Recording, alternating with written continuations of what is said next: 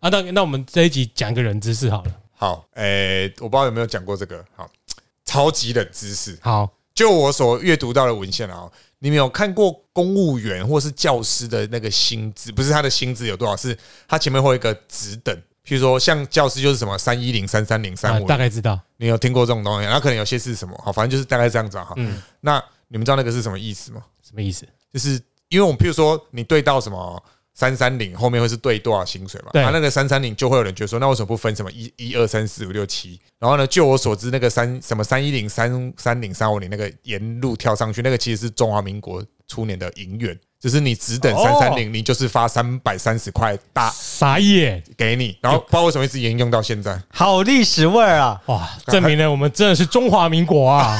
真的是哎、炎黄帝之啊我属，们国父首创 革命，中 华民国，玲珑起丢过来，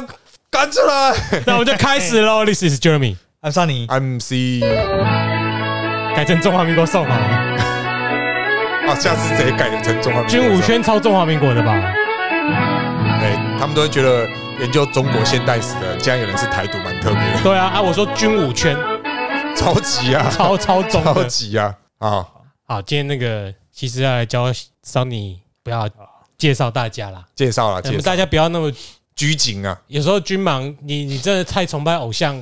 听说听说有人拿我们 的真蓝黑言论真的是去亚堵特兰军大。莽的嘴，然后那个军莽直接回不出来，对哎、 我刚刚查了一下，真蓝黑叫做亚特兰大，真的是没错，太啊聪明，那了。你知道怎么叫国米吗？表妹，我们都说她是表妹，为什么？呃就是就是一种就是臭她的方式啊，表妹所以。真蓝黑这句话是臭吗？没有，真蓝黑是就是在我们心中蓝黑条纹的球队只有亚特兰大，没有国际米兰这一支。哦，对因为那它国际米兰如果就没有用球衣在形容国际米兰，没有，我们比就方说她说是表妹。你可以比说方他说是假 AC 蓝米的，兰，你会讲颜那色啊，我们会说他们，我们有时候会说他是假蓝黑啊，啊，可是假因蓝为黑，因为因 为假蓝，因为都说，可是因为都说亚特兰大是真蓝黑，所以是没有什么必要说他是假蓝黑，因为就只有一个真蓝黑啊，对啊，这个很妙诶。翻到红色的话，像红军、红魔就会在英超用在不同球队，红军是利物浦嘛，红对魔啊是曼城啊，不曼联，红拍魔成曼联。干等下被他干干 掉。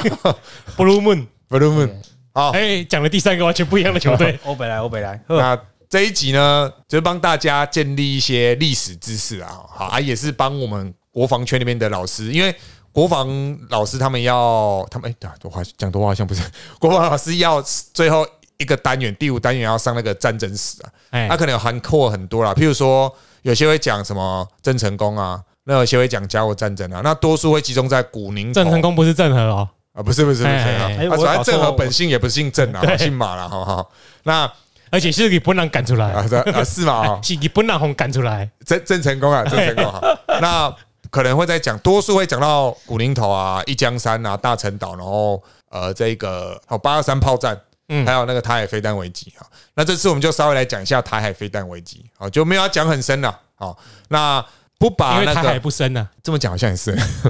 浮板都可以过来。我们不啊讲上一次来参访的那个众议院的院长，嗯嗯，叫什么？大家还记得吗？是众议院吧？我记得， Pelosi 啊，对啊，佩洛西。哎，众议院议长，哎，有人说那是第四次台海危机啊。好，那我们先不讲那个，嗯我没有，我个人是没有这么认为啦。 对，那我们来考考大家，没有大家就考考桑尼，因为就你应该知道，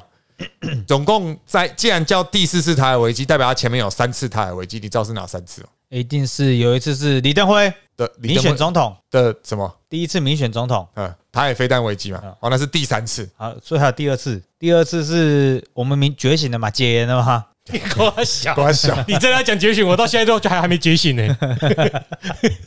第二次，第二次什么时候啊你一？定听过啊，金跟金门最有关联的，古宁头、不是？金门呢？小三通，没有，古宁头跟金门也有关联。对了，金门金门为什么那么多菜刀可以打？八二三，对对对对，那第一次呢？第一次就有些人有意见，但是我自己讲我的认知啊，你可能没听过，叫九三炮战，哎，这不知道，就八三的前几天九三跟军人节有关系啊？没没没没没没没有没有关系。哦，原来台海危机并不是个很稀有的事啊。哎，对啊哎，，你这么讲好像也是，哎遇到台海危机买房子就对了，如果我现在知道的话，嗯之后说不定会有台海危机啊。不会啦，居住正义出来之后，我们大家都买得起房，不用太担心，不需要居住证义。也可以造成第四次台海危机 啊，对吧 对不啊对？那我们先来稍微讲一下啊，好，台海危机哦，大家最常的第一个误解是什么？不要讲大家，我们先说到国防老师或甚至是教官，他们最容易把台海危机第一次欸他们也不一定会分次数，他们会讲，反正台海危机，他们会讲古宁头是一个台海危机。好，那古宁头战役简单来讲是发生在这个一古灵九头，就是他刚刚讲到的啊，对对对所以大家都会认为是古灵头啊，哎，古宁头发生在，看我突然自己忘记一九四九年的时候，啊应该是一九四九年这么关键的年份啊，刚跑来的时候还是一九四八年，我有点忘了，反正就是 古宁头发生在那个时候哈，结那果是民国四十九年，没有啦，不是啦， 你这么一讲，我自己来查一下，太多年代要背了，因为一九四九年不就刚跑来哦之后，十二月才跑来，哎战役是什么时候？他有给你答案吗？处理中，干，他以为我的路人没有叫古宁的人，他以为古宁对啊，是一九四九年的十月 啦。哦，好，到十月二十五到十月二十七号。那解放那次就是呢，哎、共军趁着这个，我们讲解放军趁着这个国共内战的这个威势嘛，然后就说哦，我怎么打你国民党，你国民党怎么都怎么输嘛，嗯，所以他们就决定要在厦门一带哦跨海攻击金门。没想到那一次呢，出了很多状况。好，那当然很多分析啊，哦跟什么啊什么他们的那个战术怎样子啊，然后他们的什么战略长怎么样子。简单来讲啊，那一次之所以没被称作台海危机，是因为它是国共内战的延伸，对吧？啊，后面三次危机不是吗？上面他们上次危机不被认为是啊，不是国共内战的延伸，不被认为是国共内战的延伸，可是两岸都同属一个中国啊应。该这么 讲啦，应该这么讲。哦古宁头是在国共内战期间打的一场战役，哦哎，所以他被认为是国共内战的其中一环。所以古宁头是古宁头战役是少数国民党赢得国共内战的啊战役，所对以不是台海危机，他不是是台湾 啊国民党危机，国民党危机，啊所以对吧所以每当有人说古宁头也是台危机的时候，我都会说它其实是国共内战的一个延续。其实你这种说法呢，就是假设假设有人说古宁头战役是台海危机，我们就说你这种想法呢，就是威权遗绪，我建议哎，党国不分，党国留不下来的分哦。好，那简单讲啊，我们讲古宁头结束的，对解放军来讲，一个最大的教训就是他们在陆战上面赢得了国民党，但他们在海战跟空战上面是赢不了国民党的。嗯当时古宁头，因为金门跟中国本土之间中间至少隔一道海吧，那你一定要不是飞机，不然就是船舰。对，他们当时征召很多那种民用的那种那种叫做扇板木筏扇板那一种，那这个怎么有办法，对吧、啊所以在那之后，万船齐发啊， 应该是没有什么屁用啊。那就敦刻尔克的路上，对不 对？那个船比较大，在那一次之后，他们才体认到在跨海攻击这件事情上面是完全没有优势，还有他们的对空也没有任何优势。所以他们什么时候开始建构现代化的空军？就是在韩战的时候呢。呃，毛泽东他们其实就是跟苏联说，你要我出手协助北韩没有问题，但是你要让我建构现代化的空军。所以中国现代化的空军是透过苏联来协助他建设的。当然，早期在抗战的时候，国民党的飞机机会都是苏联来的，对因为苏联希望他牵制住日军，这样他才苏联才会免于两面作战。嗯，他们西边有德纳粹德国，东边就是日本嘛一，开始打日本的时候，第一批援华的飞机也是苏联的，是苏联的。不过苏联的飞机有个大问题是它的头很重，所以通常你的那个还没下来，你头已经先下来了，很所以烂你会头倒插，然后那飞行员就很可可能哎出哎事。我最近看了一个电影，在 MOD 上面还是什么 Netflix《决战三十八度线》里面有出现韩战对啊，对啊，然后我我也有看呢、哦，那是我最近这几年可能真的是有记忆以来少数在好莱坞电影里面看到中国人打美国人的， 有印象？但里面不是有一点点吗？啊，好有有像有是有哦，那个有那个有那很个少哎。之前好像有吧，长津湖没有，那是中国自己拍的。 对啊，也是啊，他也可以上好莱坞啊，那是因为美帝自己把人家包围，对啊不，开放市场，好不好对？哦，那个解释方向跟我想讲的应该是不同方向吧？哈哈，是难得有好莱坞的人把中国人营造是坏的那一方，没有到坏吧没有没有到坏了，但就是啊对的看确是蛮少数的。作战的时候，谁会觉得对方是 好人？对、啊。不过，不过，如果要了解美国在韩战的困境，诶、有一本书叫做《最寒冷的冬天》啊，我没有打算讲那本书，因为啊那本书八百多页，我根本没 有看完。啊，对对对对，所以我没有打算讲那本你书。你怕了就对了我。怕了，那个我哦真的没有看啊，完。那就浓缩成这样，你就介绍韩战了。啊到哦，时候好，我之后有机会介绍韩战啊。哎想到那本书，你就打韩 我战。这哦还不错。哎，光光然后，所以所以古宁头不被认为是台海危机，我我要跟先跟各位讲解这个背景啊。虽然有很多人认为他是，但他其实不是，因为我也问过我的我老板，就是以历史学界来讲，还有军事史来讲，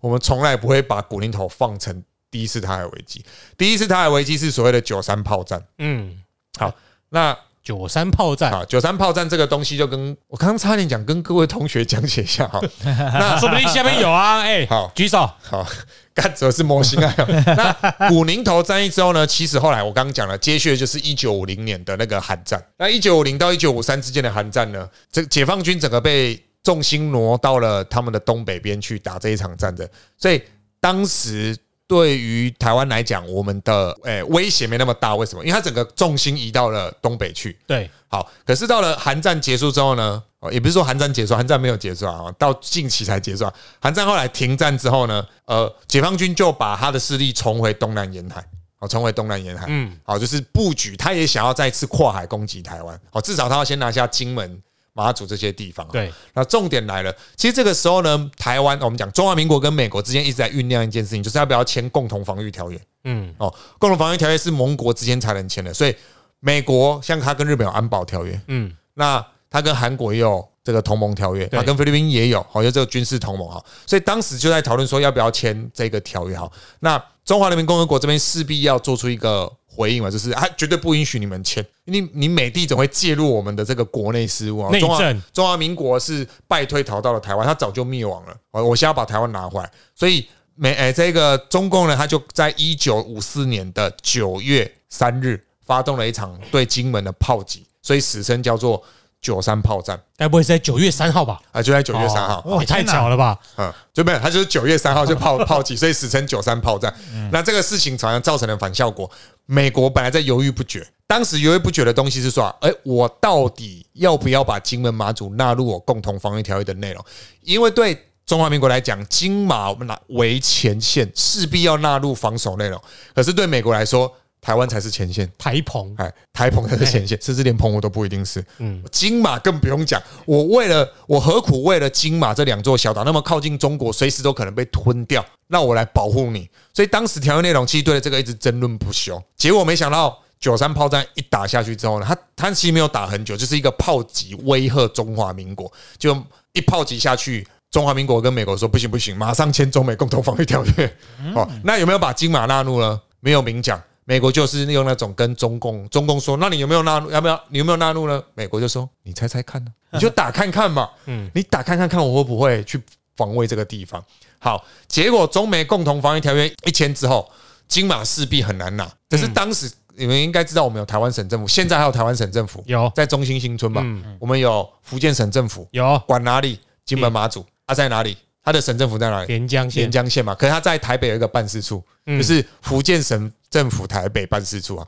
我们其实有浙江省政府，他管的就是所谓的什么一江山、大陈岛，还有所谓舟山群岛，哦，它是那个象征意义啦。哎啊，，因为蒋介石的老家在浙江，对 嘛，所以这几个地方不能放。后来是放掉也被拿走，所以当时呢，共军就觉得说，好，那我要一我要挫挫你们的锐气，二你们的一江山大陈岛在那个浙江外海，对我来说哦，还有舟山群岛在浙江外海，对我来说是个威胁，所以先拿这几个地方。所以当时一九五五年，共军就决定先攻一江山。再拿大城，因为一江山在大城的更西边，所以共军一定先拿一江山，再比较拿近啊大城，比较近了哈。好，那他也是同时为了要测试中美共同防御条约的决心。好，所以在这个状况之下呢，他先攻一江山。那当时一江山的防守者是这个王生明，他被派去。好，一江山的司令是王生明。好，那王生明在这个一江山被攻击之前，他就回来台湾。王生明的儿子后来自己回忆说，他爸也知道这次一去就是有去无回了，所以他就陪着他爸一起到了基隆港，然后呢搭火车要去基隆港了啊。他爸后来就把他儿子，应该是哦，他哦不是，是他陪他爸到基隆港。他爸就是说你不要陪我到那边，就是要把他带去火车站哦。他说他爸是那唯一一次，就是王生明的儿子把他送到基隆港，把王生明送到基隆港，通常都是王生明就是叫他回去，就那次王生明反常的把他再送回到火车站，然后叫他好好照顾他妈妈。那王生明说早知道他你爸在 会此死地不要走 动，啊，什么？没事， 他把他送回火车站， 没有你就在此地不要走动。 我以为去你要买这个我以橘子， 哦，橘子哎对，我还给讲 你橘子，对，背影嘛。哦然后王生明的儿子就说，他如果知道他爸有去误会，他绝对抱着他不让他走。那王生明后来果然在那个一江山战役的时候呢，就殉职。哦，他后来打电话回，他后来就是军线打回大陈岛，跟大陈岛的防守司令说，现在敌人距离我只有五十公尺，中华民国万岁。然后就拉那个手榴弹引爆自杀，啊怎么觉得好像在举光云地还是怎么看过这样的？这一定多少都看过。对啊，这个故事对吧、好，那当时一江山在激战的时候呢，大陈大陈岛势必要撤退，所以大陈岛后那个时候就是怎么？但那时候大陈岛哦，一江山的人先撤到大陈岛哈，一江大陈在隔壁嘛。哦那当时王生明就下令说啊，你如果是夫妻，如果是兄弟哦，如果你有父母，全部撤退，不管你是不是军人，你就撤，要帮家里留后。好，那这个他们撤到大陈岛了，美方就派出军舰实施金刚计划，把这些大陈岛的居民撤退来台湾。金刚计划就是帮大陈岛的人撤到台哎，湾，对，撤来台湾，所以我们这边我们这边有很多那个大陈岛的眷村，叫义包嘛。哎，大陈一包，对啊哎，对，大陈一包我，嗯记得那个民进党那个梁文杰就是，他就是吗？他是大成一包的哎后后代，我的某任女友 就是大陈岛的啊后代这样子，所以他叫他阿嬷，我们叫阿嬷嘛，或是奶，呃，要不是叫阿嬷，不然就叫奶奶，或是叫做什么，啊或者什么阿称呼？伯阿伯，对，他叫做阿娘，哦，对啊，大陈岛，他们大陈岛撤退来台湾，是啊韩国人 吧？阿妞金家准备然后啊哎呀，所以在这真假啦个状况之下，我们从我们讲九三炮战是第一次台海危机，然后连带的我们会讲到一江山大陈岛。好，那像嘉义公园就有一个一江山撤退的纪念碑。嗯，好，OK，这是第一次台海危机。所那以这个台海危机是包含一江山大陈岛，看你怎么看，有些人会是九三炮战是第一次，大陈岛一江山第二次，然后古宁头第三次，台海飞弹危机是第四次。啊但我们历史上面的研究通常会是九三炮战是第一次，嗯然后纯粹要讲一江山跟大陈岛撤退，嗯然后再讲第二次就是八二三，那第三次就是台海飞弹危机，嗯好，那第二次当然就是我们讲这个八二三炮战，那八二三炮战大家基本上都比较知道了哦。八二三炮战我不讲它整个过程啊，比较讲一个关键点，就是到底有没有共谍这件事情，这是绝对有的。原因是因为八二三炮战的第一颗飞弹掉下来，就掉在金，因为金门的工事都地下化了哦，他们工事都地下化，是因为在前几次的经验里面，金门他们认知到绝对要进行地下化，这个好像是胡琏所做的，在古宁头那次之后，好，那但是第一颗八二三炮弹的炸弹掉下来，就掉在餐厅的出口。当时金门的司令跟三个副司令当场两个死掉。那时候司令是谁？应该也是胡琏，然后副司令是吉星文，然后谁干？我忘了背背都忘记了，我再来查一下。没关系，如果你没有讲这两个故事哈，哎就可以暂时略过。哇，太强了吧！就是说讲什么故事？这个人新的闻后跟续胡啊脸 啊，哦，没有，因为我要讲的是说共谍，共谍这件事哎情。好，那个哦，于大为当时有去访视，所以于大为是国防部长。于大为、胡琏负伤，吉新文、赵家香跟张杰三个好像都死掉了。吉新文是谁啊？就是那个什么卢沟桥开第一枪那个对对对对对吉新文啊。哎，不是李新文了，李新文是班长，好，然后对赵家香也当场死掉， 李信，然后张杰是空军的司令，他也是当哦场死掉。所以你说有没有共谍？当场死掉就是赵家香跟张我杰认为到今天都还有共谍对啊啊，，是没有错啦。啊。吉新文是后来伤重而死，嗯，好，所以在这个状况之下呢，一定有人把金门的地下工程的工程图交给共军。嗯，好，那当然我们知道这个八二三炮战什么单打双不打，这这个基本上是我们所有台湾人最熟悉的战役了，对人家最值得拿出来说嘴啊。哎，然后什么宣传气球啊，什么那个宣传单呐、然后包括什么金门的菜刀怎么那么多可以打造，因为那个炮弹在这一段期间落下了四十八万发炮弹，嗯啊，你也知道炮弹的那个钢的硬度一定要够，对，对，所以这是我们讲的第二次还有啊，为什么金门红会看不到？金门什么金门红会看不到，金门王 靠腰啊干干这个屁事啊， 干会下地狱他不是摸到会爆弹吗？是真的吗？听野史啊，我不干我我不敢确我定我不敢确定、我欸，听说他就是有他，真的是金门人，但你让但你这样一讲，我来来查一下。 哦，听说他误食内管，哎、内含未爆雷管的包裹被炸断左手双目失明。听说务啊他是金门人嘛？误误误食见啊扣起来扣误加一点物件， 下面讲雷管靠 呐，腰啊！他说饿饿到这个地步哎，啊，讲小管没讲雷管，哎、他二零零二年就死掉了，我不知道这件事情了。是李炳辉还活着，所以他真的是金门人。对，他是金门对人，啊，那就真的是你看他出生地还写中华民国福建省金门县。真金门人，好，那八二三炮战什么时候开始？就一九八年八二三，什么时候结束？一九七九年结束。为什么？因为中华人民共和国跟美国建交，所以结束这一场战争。虽然后来都单打双不打，没有打得很激烈了。哈这是第二次台海危机，基本上大家对这个比较熟悉啊。那第三次台海危机呢？大家可能就知道，但是没那么熟悉，就是一九九五到一九九六年的台海飞弹危机啊。当时李登辉当总统的时候，他推行务实外交。什么叫务实外交？简单来讲，他没有像过去那么坚持只有一个中国，他认知到两岸分治就是有两个，诶、他没有讲两个中国，他是说我们要认知到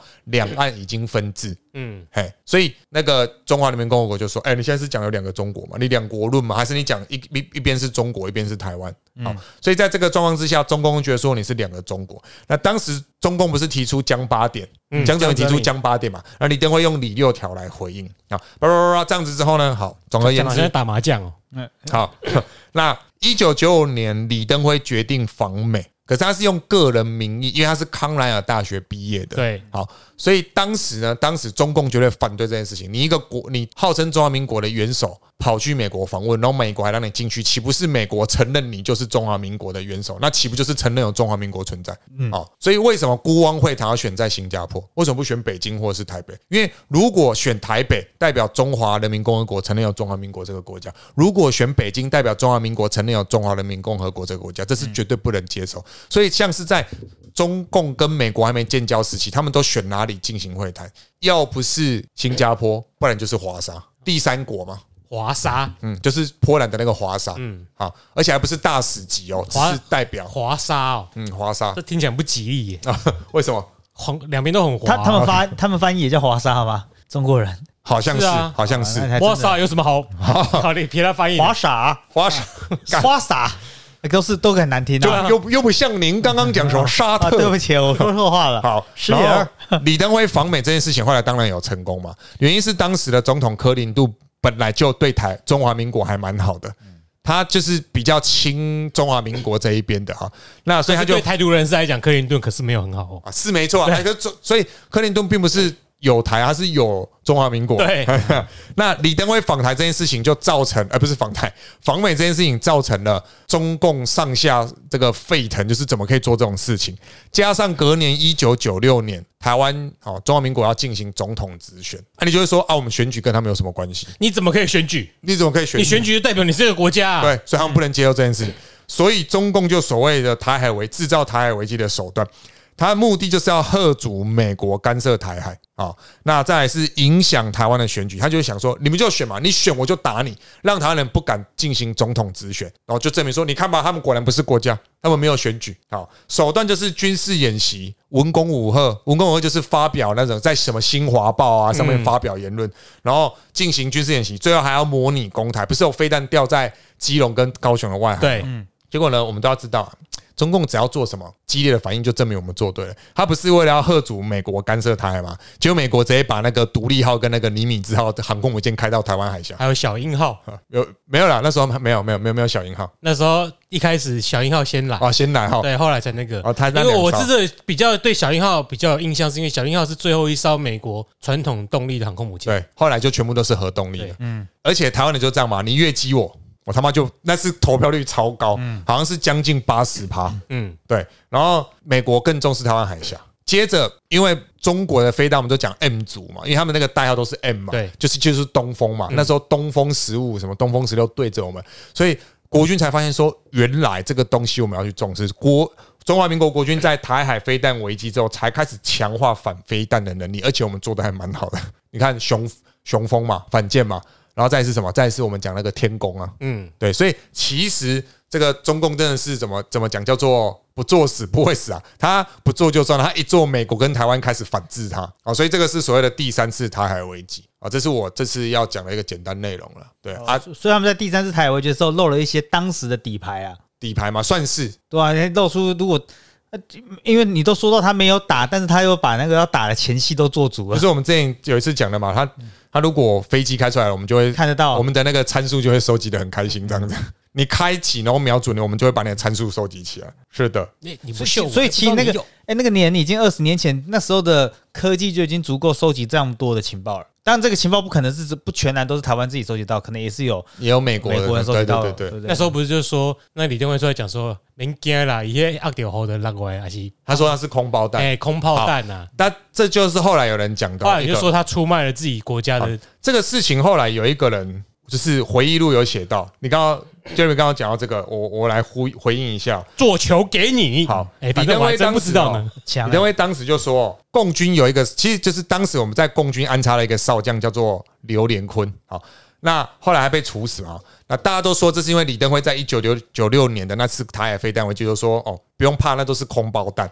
就引起中共注意，才导致刘连坤身份被处曝光被处死。可是之前国他这个新闻就写前总统府秘书长主任苏志成哦表示哦。李登辉的空包弹言论跟这件事情完全没有关系。好，在书里面回忆是讲哦，他说、啊，因为李登辉他在二战，他的确有加入过日军，嗯，他是炮兵出身的，他有战场的知识，他知道演习在当时的技术不可能用实弹，所以才是空，所以他讲那是空包弹。后来是有人操控这个言论，变成李登辉讲的那句，所以才让中共有了警觉性。啊，可是苏志成也讲哦，刘连坤为什么被抓，原因他们都很清楚，但是知道的人永远不会讲这个。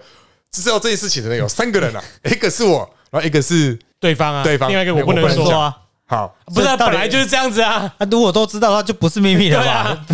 啊，所以所以他讲其实根本就跟没讲一样，不是，其实这种事情就叠叠对叠了啦，呃因为真的你你如果是真的是国安方面的人，你一定不能讲嘛，嗯，那他对方也会跟你叠对叠嘛，你看你讲这个，我早就知道了，中国一定是，如果是民主国家，我们很能用阴谋论来讲，因为阴谋论对民主国家来说是很不好的推论前提，嗯因为大家都参与了政治，你怎么用阴谋论？但是对独裁国家来说，你还要有一某种程度的阴谋论。我可以某种程度杀了一个我不喜欢的人，然后再一张给你说是间谍啊，我后来查了一下、哦，为什么刘连坤身份会曝光哦？一个说法是说，因为当时我们的军情局的副处长到中共去跟刘连坤会面，拿到了资料之后呢，把资料托付给国防部军情。局的间谍李志豪带回台湾，但李志豪的真实身份是中共安全国家安全部的间谍，就整个曝光了。就其实这些都叠是双面叠对叠啊对叠中叠，叠哎对叠啦。所以刚好讲到这个，就是提出来跟大家讲一下。对，所以我还是觉得叫好莱坞来拍个电影，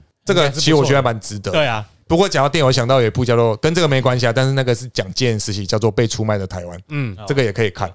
哎、我我觉得我们不应该很难祈祷，就西方霸权国家把中国坏人搬上荧幕或者是各个游戏里，太难了啦，市场啊，会吗？赤足就很啊敢了，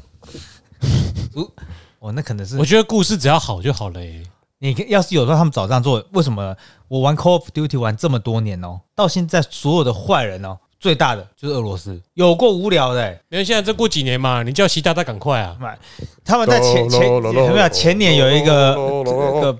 宣传影片，他就是要讲共产世界是呃扣连在一起的，可能有拍到什么古巴人啊、北韩人啊，然后在一一幕的中国人，然后那个才十六分之一秒吧，抓到了之后，那部角色消失了，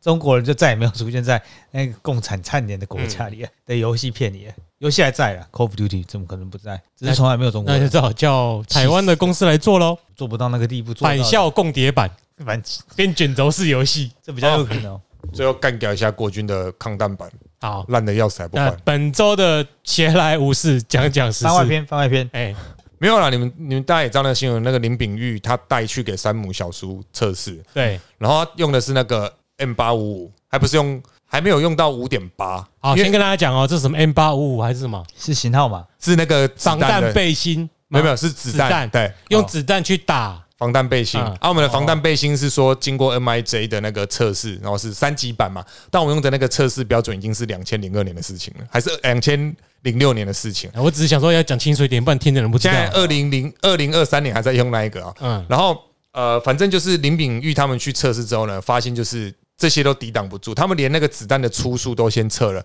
已经比比共军的五点八口径的子弹出速慢了呃差不多一一秒一千多公焦耳公没有没有，它是那个出数是公尺，公尺，哦，好哎，公里的话就破音速了。对对对对哎，其实子弹本来就破音讲速公了。分就又有点过分了， 对好对对像太。然后公尺好，重点来了，就是这个事情传回台湾之后呢，国防部还是打死不认，对他说你他没有经过合格测试，我们是有经过 NIJ 的测试，重点是已经不合时宜了。更夸张的是，明明就已经那么多人在讲这件事情了，国防部在前几天宣布说我们会加大量产，把这个三级版扩大生产出来，这样子，然后就就傻眼，你知道吗？然后他也不准你去买自己的用品，就是你只能用公发的抗弹板，因为世界上基本上现在像美军都用的是四级抗弹板，嗯，而且人家是用四块，就是前面一块，后面一块，侧边再各一块小块的，所以我就不懂到底为什么国防部不重视这一些你不懂啊、士兵我懂了啊？您请说，啊！你这样就换订单，我怎么对退役的没有学长错姐交代？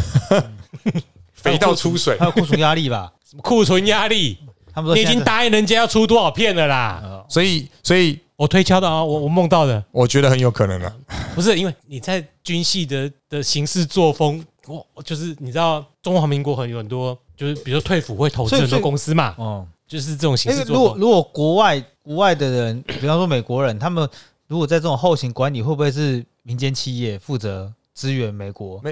诶、哎应我们先讲一个、啊、美国之前，因为你娟呃不是娟三人问这个问题，我没有办法很直接回答，因为我对美国的军工体系没有到那么的熟悉。但是美国之前的他的头盔出了问题哦，他是全数召回。那台湾是台湾国防部是有问题哦，我加大生产，对啊，因为如果这种东西，我们有时候在讲国营企业民营化嘛，对。如果这一旦国防部提出这个标准，然后商人提做出合理的产品，交由国家采买，这不是最简单吗？要求跟什么都还可以由那些第三方，就是外来公司去承不是担。不不能这样讲啊，因为实际上的做法，OK，真的像你像你这样讲的，我刚说的嘛，退辅会像退辅会，他好像都转投资企业单位啊哦，后来变成什么？之前连秦他台中爆炸的哎那个新兴，在还是中兴嗯天然气呦，啊，那就是退退辅转投转投资哎嗯天然啊，天然气好像都全部都是对啊，全台湾就的是都说对付你在美国是怎样？我要创业，然后天使投资人会找具有年轻、有潜力的 idea